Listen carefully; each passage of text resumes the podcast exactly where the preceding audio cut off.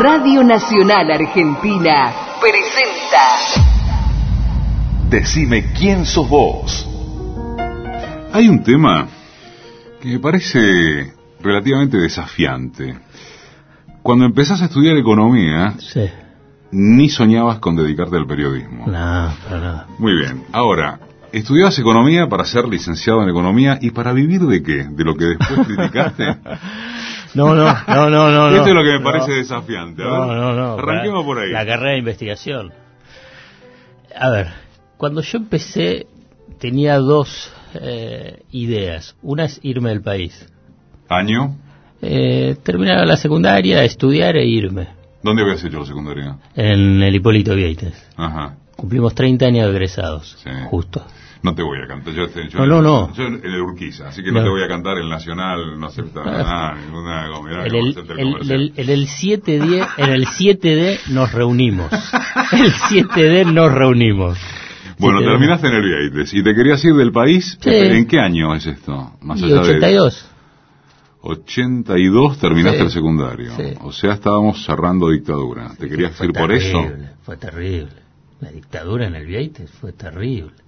¿Particularmente terrible? Y el director era de Lucky, que venía de la Fuerza Aérea. Y, digamos, todo lo típico de la formación militar la tenías ahí. Pelo bien cortito, eh, pelo cortito que no podía tocar el El cuello de la de la camisa, camisa. arriba de la oreja, eh, uniforme, obviamente corbata, Ujú. La, la camisa celeste, no podía ser con rayitas, nada, nada, nada. No, no, no, una cuestión de una represión, digamos. No la, yo la, la verdad por mi edad, por mi, mi generación, yo no padecí porque yo era muy, chiquito y además no, no, no, no era que militaba en los 70 y nada, si era un, un niño. Sí. Pero la represión que había ahí, y bueno, y yo estaba eh, durante la época de, de- de la dictadura, eh, yo mi refugio fue en la comunidad judía. Sí.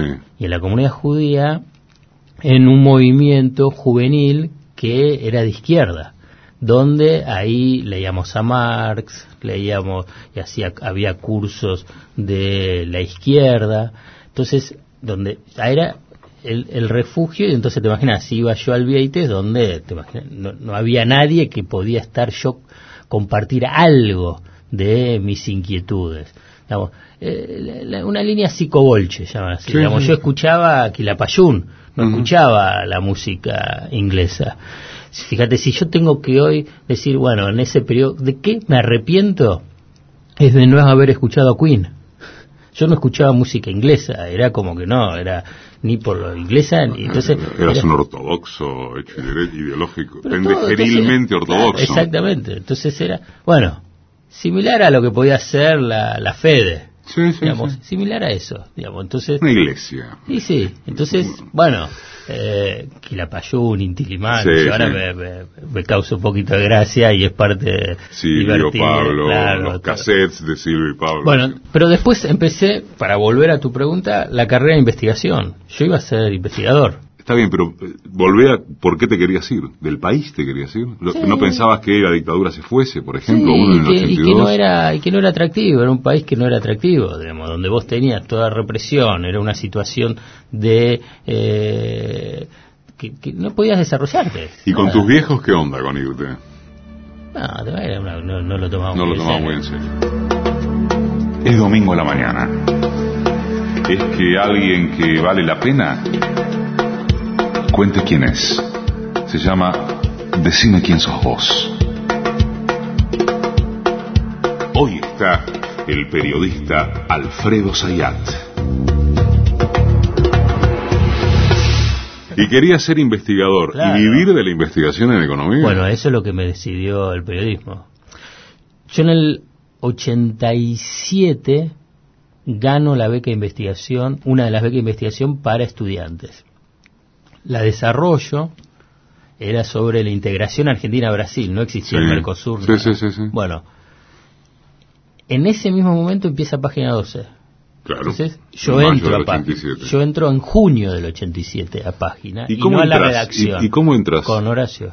¿Con Berbisky? Claro. ¿Que lo Empezamos a- conocías de dónde? Empezamos a trabajar Tenenbaum y yo, juntos con él, en su oficina, donde le llevábamos la- la- los artículos que él nos pedía para una, para una sección que en página era de, para profesionales. El diario salía de martes a sábado. Sí, claro. Bueno, entonces martes, jueves, viernes, martes, miércoles, jueves y viernes, era cada día una eh, profesión diferente. Sí, El jueves era psicología, es la única que se mantuvo. sí. Después otro día era arquitectura, otro día era ciencia y una cuarta que no me acuerdo. Entonces, nosotros mandábamos notas a, al, a la redacción. El jefe era de esa sección, era Walter Gubar, trabajaba Andrea Ujú. Ferrari. Ujú. Bueno, en un momento habrán dicho, ¿quiénes son estas notas que me están viniendo por arriba? ¿Quién me las manda? ¿Quiénes son estos pibes? Entonces ahí, después de junio, julio, en agosto, le dijeron, no, bueno, que vayan a la redacción. Entonces Y ahí y ahí entramos nosotros, digamos, con Ernesto Sí, en la redacción. Y era una muy particular. Viste que en ese momento se respetaba mucho el estatuto de periodista absolutamente. y había cronista, eh, redactor A, B y C, ¿no? Bueno, Ernesto y a mí nos pusieron categoría D. Y nos inventaron una nueva categoría, éramos los últimos de toda esa generación que entró a página. Bueno, termino la facultad, termino la beca de investigación para estudiantes y estoy en página 12. Concurso para la beca de investigación para graduados, la gano, pero había una cuestión, era dedicación exclusiva. Pero no solamente era por dedicación exclusiva que elegí entre carrera de investigación y periodismo, sino que en esa época no le pagaban a los investigadores. Le pagaban cada cuatro o cinco meses. Y bueno, la verdad que fue una decisión, si querés, inicialmente económica. Digamos, ¿no? bueno, ¿cómo voy a hacer una carrera donde no tengo asegurado que cada mes algo voy a cobrar, tener unos mangos? Entonces, bueno, en- dije, bueno, empiezo el periodismo y bueno, cuando el periodismo te atrapa, ya está. Alfredo Zayat nació el 19 de noviembre de 1964. Zayat comenzó en el diario Página 12 como redactor de la sección Economía. Hoy es el jefe de esa sección y del suplemento económico Cash del mismo diario. Cuando decidís estudiar economía, ¿no tenés dudas? O sea, ¿no te pasó por la cabeza, obviamente que entre las eh, blandas? Sí. eh, sociología, Sí. comunicación. No.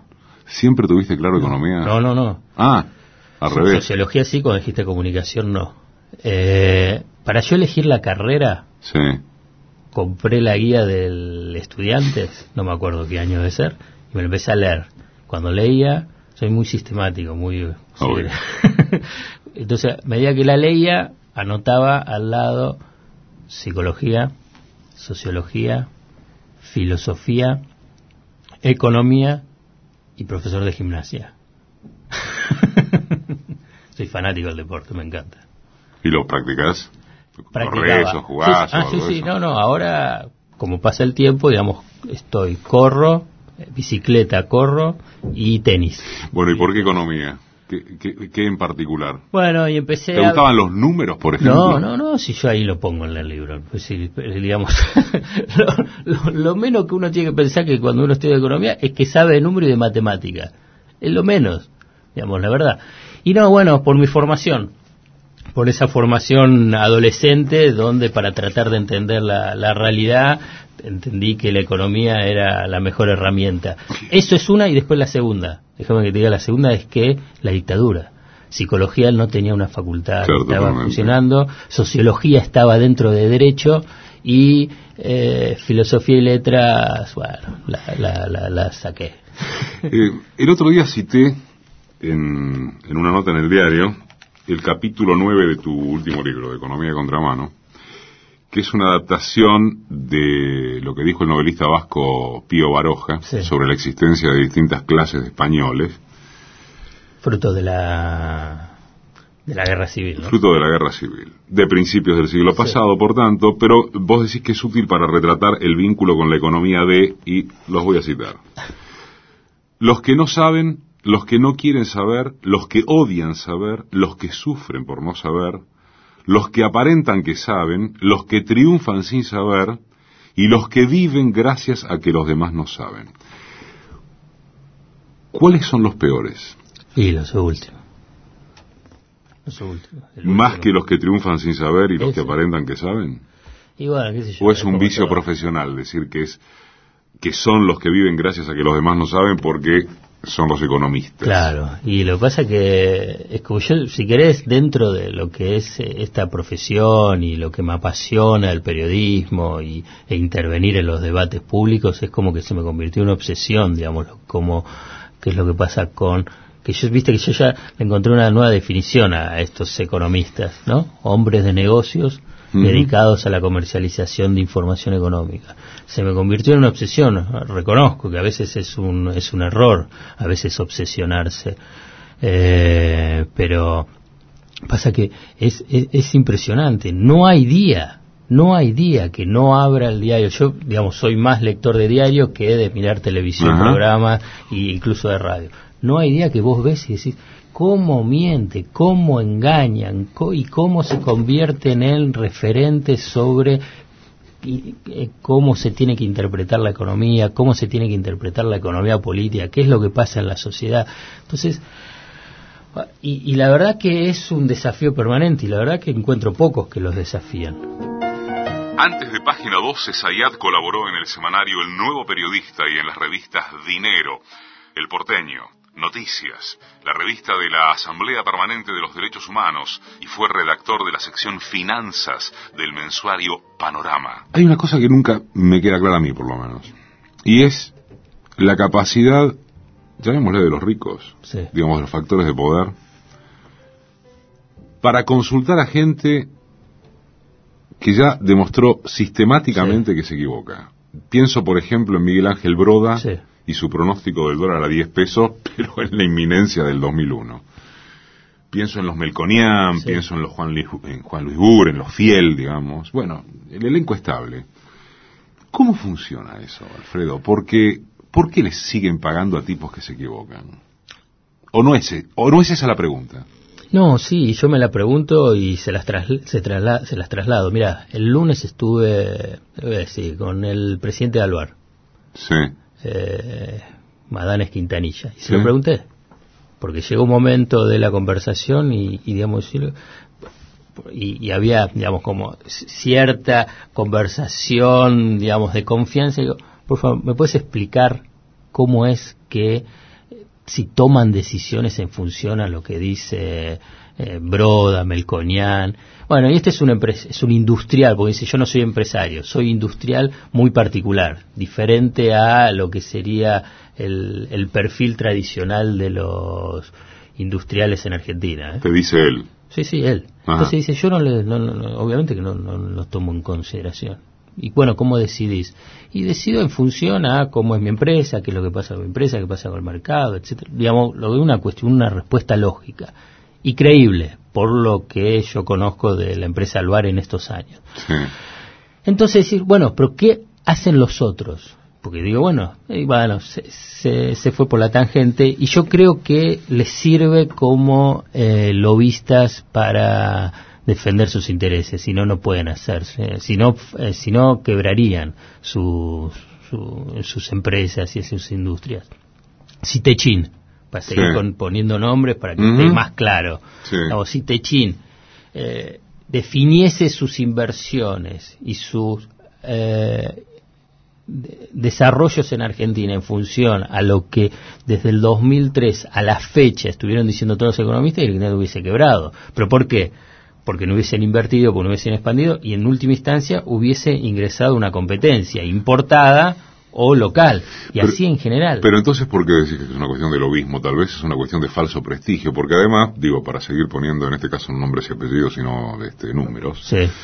cuando estás hablando de alguna de la gente como la que hablamos, y va y les da una charla, un seminario, este, un taller, un retiro de esos espirituales que hacen estos economistas, estás hablando de que les cobran 50, 100, 150 lucas. Bueno, Porque hay, hay un aspecto que yo lo que te estaba mencionando que le sirve como lobistas dentro de el, diseño de políticas económicas en relación con el gobierno. Después hay una cuestión política e ideológica. Hay un elemento. El, la clase empresaria argentina, la, la élite empresaria argentina es profundamente eh, ideologizada, mucho más que otras élites empresarias. Otras élites empresarias tienen sus posiciones conservadoras, por ejemplo, si vos agarrás cuál es la, concepción política e ideológica de la, de la élite empresaria eh, de San Pablo, bueno, es profundamente conservadora. E incluso, digamos, contra Lula, militaron contra Lula, financiaron a Serra, querían que gane Serra, no querían a Dilma, etcétera. Pero después, se cuadraron. En los negocios no son ideológicos. Eso, en cambio, la, la Argentina es, además, de ideológico y políticamente ultraconservadora, es además después vinculado con lo, económico también. Digamos, y, y por eso no es una élite empresaria o no es una burguesía dinámica. Por eso yo le digo, es una burguesía fallida por aspectos rentísticos históricos, por aspectos que hacen a su comportamiento de fugador de capitales seriales y otro por su, su concepción política conservadora.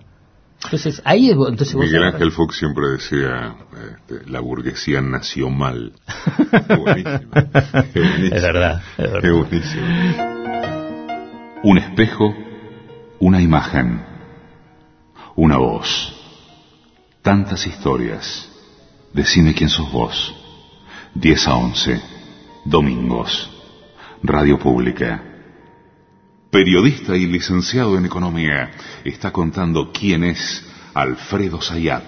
¿Y vos cuando sentís esta pregunta, bueno, no sé para qué hago la aclaración, pero supongo que mm, no está mal, es mitad respecto de lo profesional, pero involucra mucho lo personal. Eh, porque vos remás a contracorriente de ese tipo de economistas. ¿Cuándo vos empezás a sentir eh, por lo profesional o por lo personal, por, por la piel, por tu química, de ahí que quizás sí valía la, aclaración, que te podías animar a ir a contramano. ¿Cuándo, ¿cuándo haces ese clic? Porque te elogia Berbisky, porque página se asienta, porque empiezan a hablar de vos, porque llamas la atención, por un conjunto de esos factores, porque, porque no sé qué. Por esto último que vos decís es que tiene más eh, repercusión mi, mi transitar a contracorriente. Yo sentí que siempre anduve a contracorriente.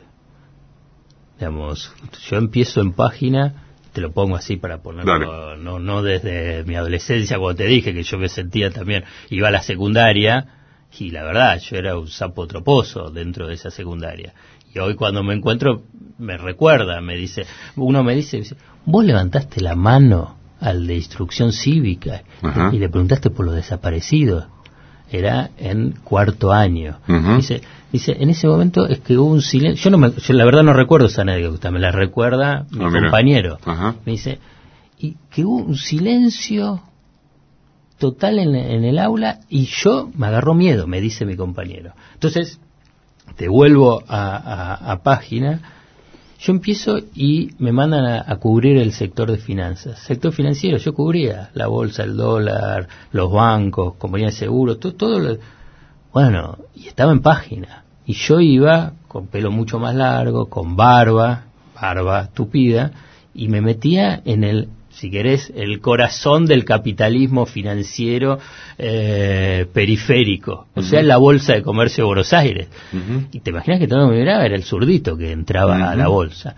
A mí me fascinaba, eh, porque me fascinaba conocerlos y empecé a conocer a todos los banqueros, a todos los agentes de bolsa, a todos los financistas. Después yo escribía en el diario eh, criticándolos, eh, destapando todos los chanchullos, las estafas, los fraudes que había en el sistema financiero. Yo desarrollé muchísimo todos esos negociados espurios entre el Citibank y el grupo eh, Moneta. Bueno, todo eso era contracorriente. Lo que pasa es que tenía una repercusión menor. Tenía una repercusión menor porque el sector de economía, por el tema de finanzas, por, por página, por lo que quieras. Y bueno, yo era redactor. Después cuando paso a estar con un, un nivel de editorialista en un contexto político y social local y regional diferentes que adquiere mayor dimensión. Decime quién sos vos oficial, el Facebook de nuestro programa de los domingos en la radio pública. Decime quién sos vos oficial. ¿Qué pasa cuando un tipo como vos rema contracorriente en un área como la económica, esto que acabas de describir? Ibas a la bolsa, te metías en el corazón financiero y empezabas a deschavarles los negocios desde un diario que pega eh, muy fuerte desde un comienzo, pero que no dejaba de ser un diario marginal hasta que se asienta. ¿Qué pasa cuando tenés que conseguir información de esos tipos y esos tipos dicen, este es el zurdo que después me va a cagar en páginas? ¿No perdías información? ¿Fuiste hábil? ¿Ocultaste lo necesario? ¿Cómo, manejaste eso? hay que ir por los canales subterráneos, no por arriba. No te pido que me des nombre. No, no, por los operadores, si no es, digamos, a ver, es claro, si te digo, si no me lo daba Richard Handley, el titular del, mm. del Citibank, porque no me lo iba a dar, no me iba a hablar. El gato, ¿no? Claro, el gato Handley, me lo daban los gerentes más abajo. Y fue así, yo lo digo, no lo voy a nombrar a los gerentes. No, pero, pero era así, porque cuando uno empieza a conocer... bien, pero se supone que en algún momento el gato Handley, por la leyendo tal cosa, dijo quién me cagó de adentro. Sí, y sí, y porque, es porque también hay unas internas feroces. y uno se cuela por eso, ¿no? Y se cuela por eso. Pero que lo pasa, eh, lo mismo con los funcionarios públicos. Vos pensás que Caballo nos daba información. Imposible, no te daba nada. Entonces, siempre, eso es lo que yo siempre les dije a todos los periodistas en página cuando agarré la sección y dice, miren muchachos, ustedes lo que tienen que aprender es, no tienen que esperar que te llame el ministro, ustedes tienen que trabajar siempre con las fuentes que están por debajo. Y eso te van a garantizar buena información. Primero porque no te la va a vender esa versión oficial del ministro. Y además porque abajo ellos, vos tenés que conseguir esas fuentes. Y, y, digamos, yo siempre me ponía el ejemplo, miren, y esto pensándolo por lo que pasa hoy con la relación con el kirchnerismo, ustedes no esperen que te llame el vocero de eh, Mercedes Marcó del Pont o Marcó del Pont, no, no, ustedes tienen que buscar la información, porque les, vuelvo, en la década del 90, Caballo y compañía levantaban el teléfono y lo llamaban a Bonelli, ta, ta, ta, ta, ta, ta, y te pongo ese ejemplo. Bueno, a nosotros no. Y por eso ¿Cuál era la característica de Clarín con Economía con Bonelli? Siempre tenía las primicias. Vos decís que, ah, wow, wow, está bien, me parece fabuloso, pero bueno, pues era una relación que se daba de poder fabuloso periodísticamente, pues la tenía siempre Clarín. Sí, además Bonelli siempre funcionó y de algún modo funciona, por lo menos respecto a un sector, y, no quiero estar entrando en una categoría de denostación con esto, capaz que si la escucho diría que sí. A mí tampoco me gusta el periodismo de periodistas, pero virtualmente es el vocero de la Unión Industrial. Eh, claro, eh, eh, en su momento era todavía mucho más. Pero, pero lo, que te digo es, claro, no es de, yo estoy haciendo una descripción, yo no estoy diciendo al revés, y yo digo es fabuloso porque tenía las primicias, la verdad, después yo abría el diario y digo, la puta madre, Clarín tiene esto y nosotros tenemos que remar de atrás para tratar de conseguir toda la información con más detalle, analizándola, siempre estábamos atrás. Bueno, entonces, el trabajo es siempre en el periodismo trabajar con los subterráneos www.decimequiensosvos.com.ar ¿Qué te pasó siendo que no tenías formación periodística, sino universitaria, con el tema de la técnica periodística? fue, fue, uno de mis grandes desafíos, grandes desafíos. Lo, lo, lo padecí mucho. Y es lo que cuando, ahora te digo lo del padecimiento, pero es lo que le insisto a todos los periodistas que vienen y que vienen con el saber económico y yo le digo, ¿sabes qué? Es espectacular todas esas herramientas que tenés, ¿sabes qué? Olvídatelas, te tienen que servir con criterio periodístico y no me escribas como que estás pensando en un paper o que vas a descubrirle eh, la política keynesiana al lector, no, no, no, nada. Bueno, y lo padecí porque tuve que aprender a los golpes y también tuve eh, maestros que son fueron muy muy rígidos Horacio y Horacio. Es terrible. Yo lo tengo guardado las primeras notas con su corrección. Horacio Berbisky Horacio Berbisky, Horacio Berbisky con las correcciones eh, de pluma eh, de tinta negra. Y hasta que me dijo corregí una vez dos veces. La tercera yo ya no lo corrijo más te te imaginar, recién empezaba, era un pitch y sentía como un vacío total. Y después a Julio Nudler. digamos, imagínate, eso es esos dos látigos sobre la mochila de, de la redacción eh, fue un aprendizaje fabuloso, pero... ¿Te costó? Y sí, me costó. Hoy está el periodista Alfredo Sayat.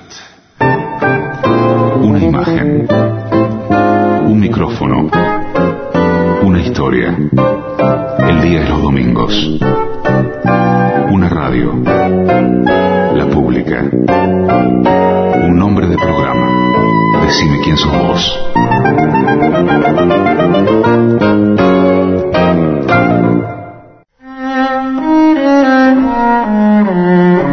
Hay las palabras que se las lleva el viento y hay las que se quedan en el aire de este programa. Decime quién sos vos.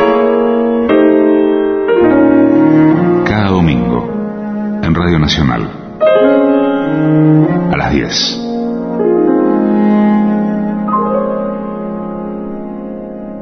Periodista y licenciado en economía, está contando quién es Alfredo Sayat.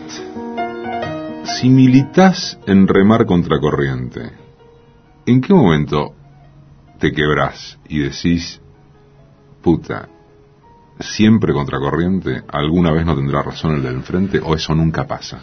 Eh, lo tengo a Tiffenberg para que cuando yo le decía... El director de Página el- 12. El, director de Página 12, cuando fue dos veces. Una fue en el 2008, cuando fue la del conflicto con las retenciones móviles. Ujú. Yo creo que ahí fue el momento de mayor soledad de, de remar contra corriente. Era, pero era de una soledad, pero absoluta. Era una situación que era solo página, solo página era un reducto de decir, no, pero miren quién están enfrente, miren la sociedad rural, miren.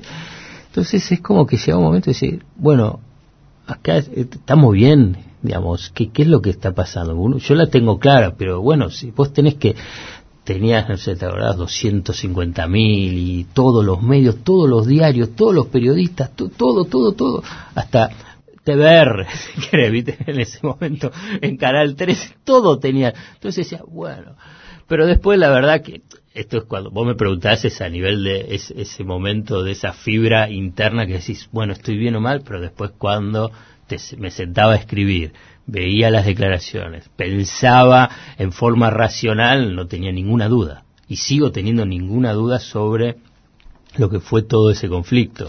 Cuando tenés dudas, ¿las citás o directamente las eliminás del texto? No, no, yo planteo, eh, digamos, si dudas, pensás en función a eh, desafíos, a la necesidad de, de cambios, yo creo que la- las expreso. Radio Sayat fue columnista, entre otros, de los programas Antes que Nada, Radio Municipal, Mate Amargo, Radio Splendid, El Mañanero y Lalo Bla Bla de Radio del Plata, La Bestia Pop en FM Metro, Espíritu Crítico en Radio La Red, Es Hora en Radio Nacional. Desde 2002 y hasta la actualidad conduce Cheque en Blanco, primero por Rock and Pop y desde este año por Vorterix, en la que también participa del programa Get Up, conducido por Reinaldo 7KC. ¿Sobre quién sentís que influís? Y en estos últimos tiempos, en últimos años, me he dado cuenta que influyo más de lo que yo dentro de mi burbuja de cuando yo escribía. Porque ahora cuando escribo siento que estoy teniendo una repercusión mayor a de lo que antes inconscientemente hacía. Me, me, me resulta novedoso, si querés, como, como eh, ¿cómo te puedo decir? De, de este ejercicio del periodismo. Nunca pensé que podía tener una lectura por parte de funcionarios públicos y obviamente de, de una presidente. Eh, y, y que algunos puedan tomarme como referentes en aspectos de tratar de entender la economía política. Cuando la presidenta te elogia el libro, Economía Contramano, además de un modo muy enfático y hasta picaresco, eh, Mm. eh, porque no me acuerdo qué ministro que tenía al lado le preguntó, ¿usted ya leyó esto? ¿Ha debido? a, a, Vudú y a Moreno, a los dos. Bueno, cuando pasa eso, o no cuando pasa, cuando te pasa una cosa Sí. así, perdón, ¿te cruza algún flap del tipo de, puta, esta esta mina, nada menos que esta mina, me elogia ahora, pero si yo pienso en el largo plazo y la bocha cambia, este elogio se me puede volver completamente en contra o ni se te pasa por la cabeza. te voy a ser sincero, se me pasó la primera vez, que fue en el 2008, fue en el medio del conflicto con el campo.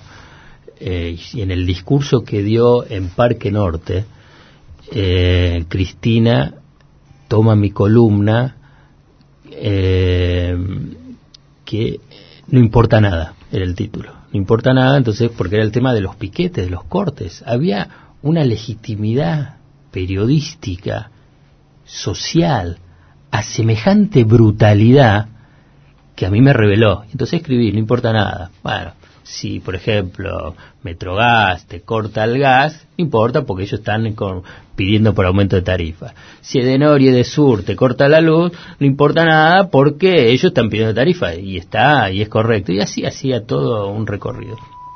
Y en ese discurso, que fue bastante duro, de Cristina lo toma. Leía, leía un interesante artículo leía un interesante artículo del periodista Sayat que hablaba de la metodología esencialmente de este paro y se preguntaba, ¿qué pasa si el día de mañana los concesionarios de los peajes, por ejemplo, dicen o me aumentan las tarifas tanto por ciento o no pasa ningún auto más? ¿Qué pasa si el día de mañana los empresarios de los servicios, distribuidores del gas dicen, o me aumenta tanto las tarifas o no hay más gas para nadie. ¿Qué pasa si los distribuidores de energía eléctrica me dicen, o me aumentan tanto las tarifas de energía eléctrica o no hay más energía? ¿Esta es la forma de negociar y de dialogar en la República Argentina? No creo. No creo. Estaba en la redacción estamos varios eh, escuchando el, el, discurso y cuando me empieza a nombrar, yo me agarro la cabeza y me agacho. ¡Wow!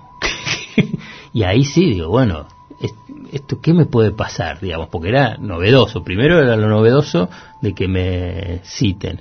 Y después decir, bueno, si esto cambia, ¿cómo quedo yo? Pero después la verdad que ya a esta altura no me, al revés, me halaga. Lo único que yo siento ahora es halago y, y, la verdad, eh, admiración porque pienso que hay una presidenta que lee. no, no importa si, porque también elogió el libro de Valenzuela sobre Sarmiento. Entonces vos te encontrás y Y otros varios. Y otros Entonces vos agarrás y decís, wow, qué sé yo más allá, porque si vos ves algunas cosas del libro, incluso eh, cuando ella habló dijo, acá hay palos también en, en el libro. Y está bien, digamos. Y, es cierto, hay, hay algunas críticas vinculadas con, si querés, con el tema del INDEC, sobre la estrategia con la burguesía. Eh, entonces, vos agarrás y decís, qué sé yo, con los presidentes que tuvimos, imagínate, Menem, de la Rúa, Dualde, que, que, ni sabía si leían, hacían algo. Este es una presidenta que lee. Y si lo decís por Argentina y si vos después recorres para el mundo, tenés pocos presidentes que, que, te des cuenta que, que, lean. Y que lean y que a partir de ahí sigan construyendo su, su desarrollo político e intelectual para la acción, para la acción política. Entonces decís, eso me parece bárbaro. Sayat también fue columnista en televisión en el programa de cable Espejados por la red de Cablevisión y Multicanal y fue columnista del programa Consentido Público en Canal 7, la televisión pública, donde sigue desempeñándose como columnista semanal. ¿Ya te imaginas o ya te asumiste como viviendo del periodismo y de lo filoperiodístico, si querés, este, libros sobre economía, etcétera, hasta el fin de tus días? Sí, sí. Y eso fue volviendo al comienzo de mi carrera, uno de mis principales conflictos existenciales que tenía. y porque, porque no sabía si podía yo vivir del periodismo. La verdad, en ese calculaba que era hiperinflación, el quilombo de Alfonsín, que no se cobraba, tampoco, yo era categoría D, viste que te, había comentado, te, había comentado al comienzo, eh, después siguió la hiperinflación de Menem y, era toda una situación de, de, mucha inestabilidad, mucha incertidumbre. Y calcula que en ese momento yo estaba, bueno, dejé mi carrera de investigación porque en el periodismo cobraba algo, pero tampoco decir, bueno, me quiero casar, quiero tener una familia, construir... Bueno, con lo que ganaba no me alcanzaba. Te digo, con lo que yo ganaba en página, hasta el 91, en 91, 92 no me alcanzaba. Yo, por ejemplo, alquilábamos la cochera para poder pagar las expensas. Ajá. Entonces había un, un digamos, a ver, te, vamos a- te lo contextualizo. Yo vengo de clase media, Sí. digamos, una clase media, digamos que estaba bien, no una clase media empobrecida, una clase media bien. Yo, si vos me preguntabas contracorriente, yo voy a contracorriente de los mandatos familiares, porque es una familia, no solamente la de mi viejo, es una familia judía comerciante Sí. digamos, sí, de industria textil. Sí. Y, y así son casi todos mis primos, eh, se dedicaron a eso y todo, todo mi ambiente, digamos, de, de familiar. Entonces yo elijo una carrera por otro lado, digamos, si, tanto que podía hacer de investigación o la del el periodismo. Eh, y entonces decía, bueno, frente a eso, mandatos familiares, sumado a que tampoco se ganaba mucho y la inestabilidad económica, no ganaba mucho en página, más la inestabilidad económica, digo, bueno, yo no sabía si, si, yo hubo momentos que dije, bueno, largo todo y me voy al comercio. Pasa que fracasé yo en el comercio. Ah, ¿llegaste a experimentar? Y claro, yo, un momento, cuando yo estaba, yo siempre busqué mantenerme, digamos, desde chiquito, digamos, chiquito quiero decir, de la adolescencia, Sí, sí, sí. eh, siempre busqué tratar de conseguir unos mangos, en la facultad también, y entonces empecé a, a corretear, lo que se llama salir a vender la, la remera de mis viejos, y, y iba por las calles Santa Fe, la calle Rivadavia, entraba a cada uno de los comercios, y era un, un padecimiento. Si vos me tenés que decir, ¿querés que te torturen? bueno, salí, Salí a vender salí a vender. No, o cualquier cosa, porque eh, yo, yo no podía soportar que para ibas, te, da, te, te pedían eh, qué es lo que querían, dos docenas, tres docenas, cuatro docenas de remeras con los colores que tenías. Iba a la fábrica y me decían, mira, no hay color rosa, pero me pidieron, bueno, llévale amarillo. Iba y obviamente llevaba el amarillo y no, pero mi viejo vendía por 150 docenas. Yo le decía, mira, yo vendo cuatro docenas, me dar los colores que me piden. Bueno, me daba, digamos que conseguía los colores que me pedía, pero después decía, bueno, te pago con cheques 30, 60, 90 días. Digo, Pero son cuatro docenas, no me des cheques, o sea, que, ya, que contra la inflación y todo, yo no gano nada. Me lo daba, ok, bueno, tenías que aceptar, porque ¿qué es lo que te dice? Mi viejo me decía, vos tenés que aceptar todo, que, que vos tenés que a partir de ahí vender y bueno, ok. Llegaba el momento de cobrar ese cheque de 30 días, por ahí venía de culo, o sea, eh, rechazado. Volví y le digo, che, escúchame, son dos mangos con 50 y el cheque me vino rechazado. Y digo, bueno, toma, ahora te doy otro. No, no, dame el efectivo, no, te doy otro a 60 días. Otro. Bueno, era una cuestión que era, era una, eh, hay, hay algunos que yo tengo amigos, porque obviamente que aman todo eso. Yo digo, ¿cómo podés amar todo ese, ese bárbaro, la negociación, que Claro. vas y todo? Algunos la aman, lo llevan, y bueno, yo no. Bueno, pese a eso, en un momento que yo lo dudé, digo, dejo el periodismo y me dedico a eso, pero bueno, por suerte no. www.decimequiensosvos.com.ar El programa no termina ahora a las 11, sigue toda la semana allí, en nuestro sitio www.decimequiensosvos.com.ar En Facebook, Decime quién sos vos oficial. Hace un ratito te definías como un sistemático, que se supone debe ser una característica de un investigador periodístico, ¿no? Eh, la sistematicidad en algún momento se transforma en obsesión y si la respuesta es positiva, y perdón por la subordinada, pero así Sí. abreviamos, ¿qué pasa con eh, tus seres queridos, tu familia, tu mujer con eso? Eh, la respuesta es sí, se hace una obsesión y necesitas una mujer que te saque de esa burbuja. Y por suerte la tengo. Eh, porque es así, si yo la, la vez pasada comentaba si, si yo no, no, no, no hubiese tenido la mujer que tengo y bueno, hubiese estado trabajando de 6 a 11 de la noche, encerrado y, dentro de la obsesión de cada uno de los temas que a mí me, me pueda interesar. Es fundamental. Para mí fue fundamental. Es fundamental. con el libro fue fundamental también. Pues hubo momentos que, pues yo digo, con el libro voy a agarrar y bueno, yo no puedo, la verdad, ocho horas diarias te sentás para escribir, llega un momento que tu cabeza estalla y tenés que dejarlo. Y es verdad, y yo lo dejaba. Eh, a nivel de sistematización, yo por ejemplo, yo me levantaba todos los días a las 7 de la mañana, pues yo seguía laburando. De 7 a 2 de la tarde me dedicaba al libro. Solo al libro. Solo al libro, solo al libro. Eh, después, a la tarde, arrancaba con todo lo otro que tenía del mundo, de mi mundo laboral, era a partir de ahí. Al final hubo tardes que empecé a tomar, digamos, entonces no iba al diario, hubo en septiembre muchas columnas que dejé de escribir, para el domingo o para el sábado, pero a la vez también es que si yo dejaba de escribir, pero mi cabeza no dejaba de trabajar. Yo me levantaba, digo, sí, a veces parece lugares comunes, pero me levantaba, y viste, cuando teóricamente uno se levanta está descansado. Me levantaba y es porque tenía ya ideas en la cabeza, que tenía que desarrollar, cambiar. Digo, no tengo que agregar esto, tengo que sacar lo otro.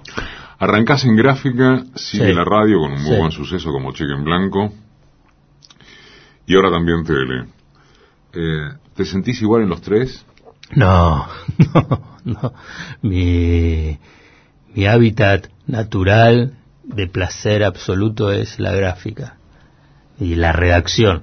Yo tengo muchos amigos que, que llegaba un momento que dejaron la redacción y siguen sigue sin entender cómo es que yo sigo siendo la redacción. Es un energizante fabuloso para mi, mi, mi trabajo me encanta la interrelación en la sección y con Ernesto Tiffemer, el director, en su momento con los que tenía la sección, cuando estaba Julio Nudo, estaba Marcelo Celotoviazda, eh, para mí es muy enriquecedor y además me, me fascina, me fascina.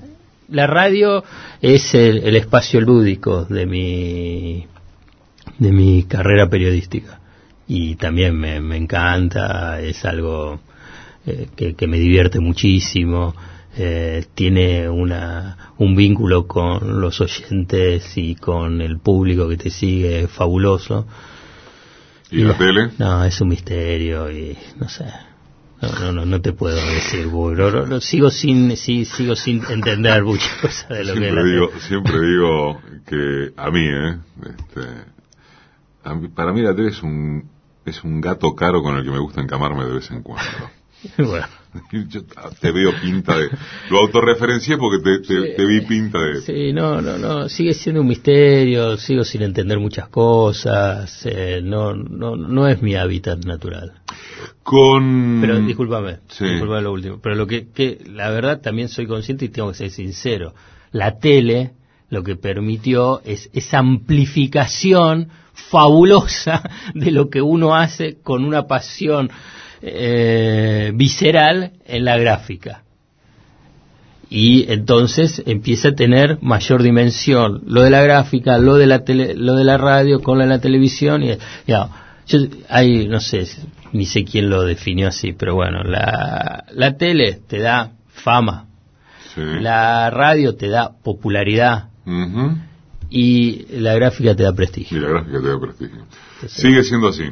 Entonces, ¿Sentís que sigue siendo así? Sí, sí. Yo lo siento así, digamos. Por ahí la gente, a veces mucho, porque, uy, me conoce la, de la tele, la tele, está bien, bárbaro. Yo sé, digamos, que si a mí me conoce, no quiero hacer una discriminación de, eh, de gente que me, me reconoce, pero, digamos, si querés, le, lo recibo con más intensidad, más afecto cuando me dice que de lo, porque me leen no porque está algo de la televisión, aunque sé que cumple una función importante y me dicen porque explico claro la economía, que por fin se entiende en la tele, entonces me, me parece válido.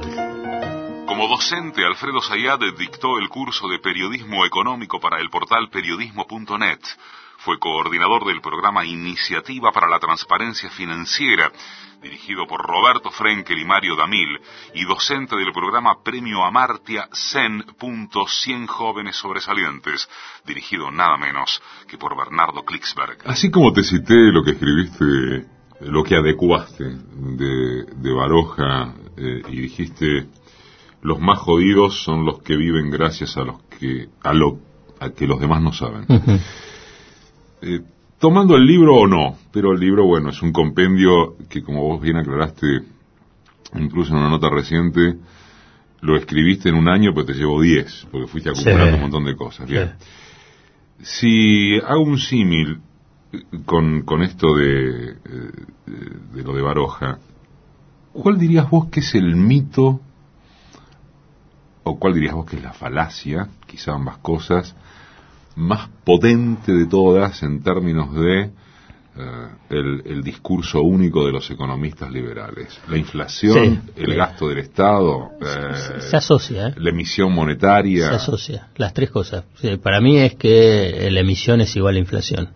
Lo repiten todos, todos, todos, todos, hasta heterodoxos, todos.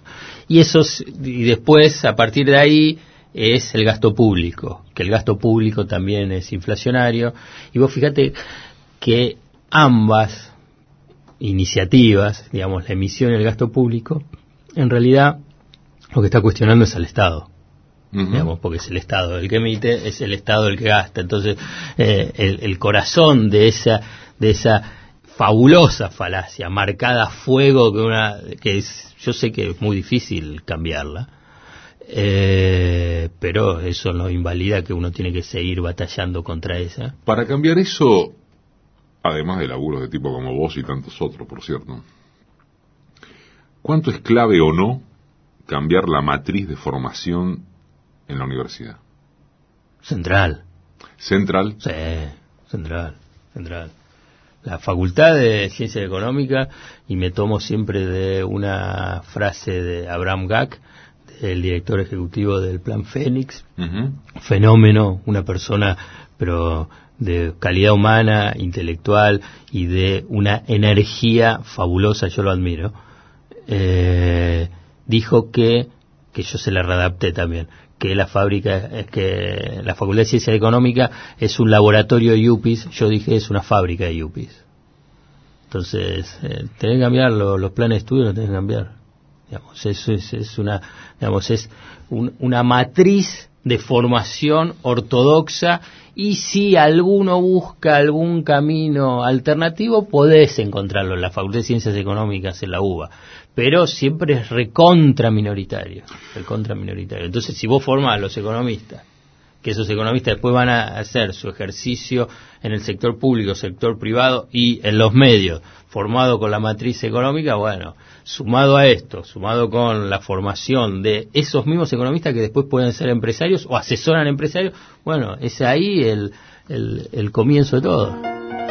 Sayat lleva publicados los libros Economistas o Astrólogos y el recientemente publicado, agotado y reeditado Economía a Contramano, cómo entender la economía política.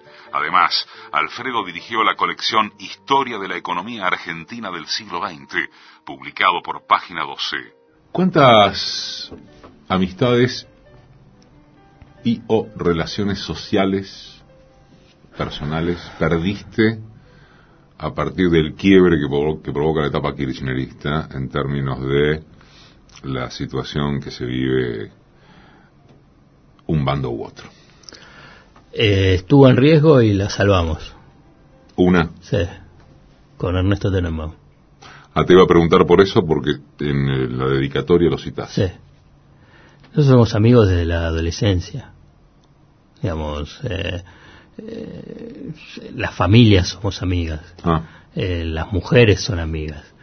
y el 2008-2009 fue difícil, muy difícil y, y bueno, y cada uno tratamos, nos respetamos y, y me parece que eh, se privilegió la historia, la amistad, el afecto, el cariño, lo que construimos sobre discusiones políticas o diferencias que existen sobre cómo se interpreta la, la realidad política argentina, hablando menos de política. ¿Esa sola? Sí, principalmente sí. Otras nos alejamos por, por, por laburos, qué sé yo, con Marcelo Sloto, más tiene que ver con... Cada uno siguió por caminos diferentes a nivel de laburos y no, no, nos perdimos un poco. Sayat también fue asesor de contenidos de la muestra Economía y Política, 200 años de historia, de la Casa Nacional del Bicentenario. En 2008, Alfredo fue eternado a los premios Martín Fierro por su programa Cheque en Blanco como mejor periodístico semanal y varias veces obtuvo el éter por su labor periodística. ¿Por dónde descargas? Jugando al tenis. Racing. Jugando al tenis. Bueno, sí, Racing, Racing. no quiero ser este, hiriente. No, no, sí. sí, sí, sí, sí. Racing es, es un tema, Racing. Racing es un tema. Pues, si querés, pero en el deporte. Por eso viste que yo te mencioné, yo soy muy fanático de deportes. Entonces, eh, yo veo mucho deporte por la televisión, me encanta el deporte, ir a verlo a los estadios, cual- casi cualquier deporte. Vamos, me puedo enganchar al básquet, NBA, eh, el tenis, todos, Grand Slams, los Master Series, eh, eh, el fútbol, el, el- me, me volví a enganchar con el fútbol internacional, que lo había perdido un poco. Por ejemplo, me encanta el fútbol inglés. Mira Mm. los partidos del fútbol inglés. Digo, es otra cosa fascinante. El español me aburre, no el de Barcelona. Eh, el italiano, pese a que muchos lo critican, eh, me, me atrae más que el español. Eh, y así, y así, si querés, es esa, digamos, esa descarga. Después, con viajando con la familia, con los chicos, eh, soy bastante sencilla. Normalito. Sí, yo le digo rústico. Bueno, en Palma con la última. Decime quién sos vos, Ayat. Eh, un tipo que busco estar cómodo con gente que me, me quiera, que yo quiera, pasarla bien, eh, pelear por las ideas que, que uno tiene, eh, con, con pasión, con, con, con mucho huevo y, y sin importar qué es lo que me, qué, qué es lo que dice el otro sobre uno. Alfredo Sayat.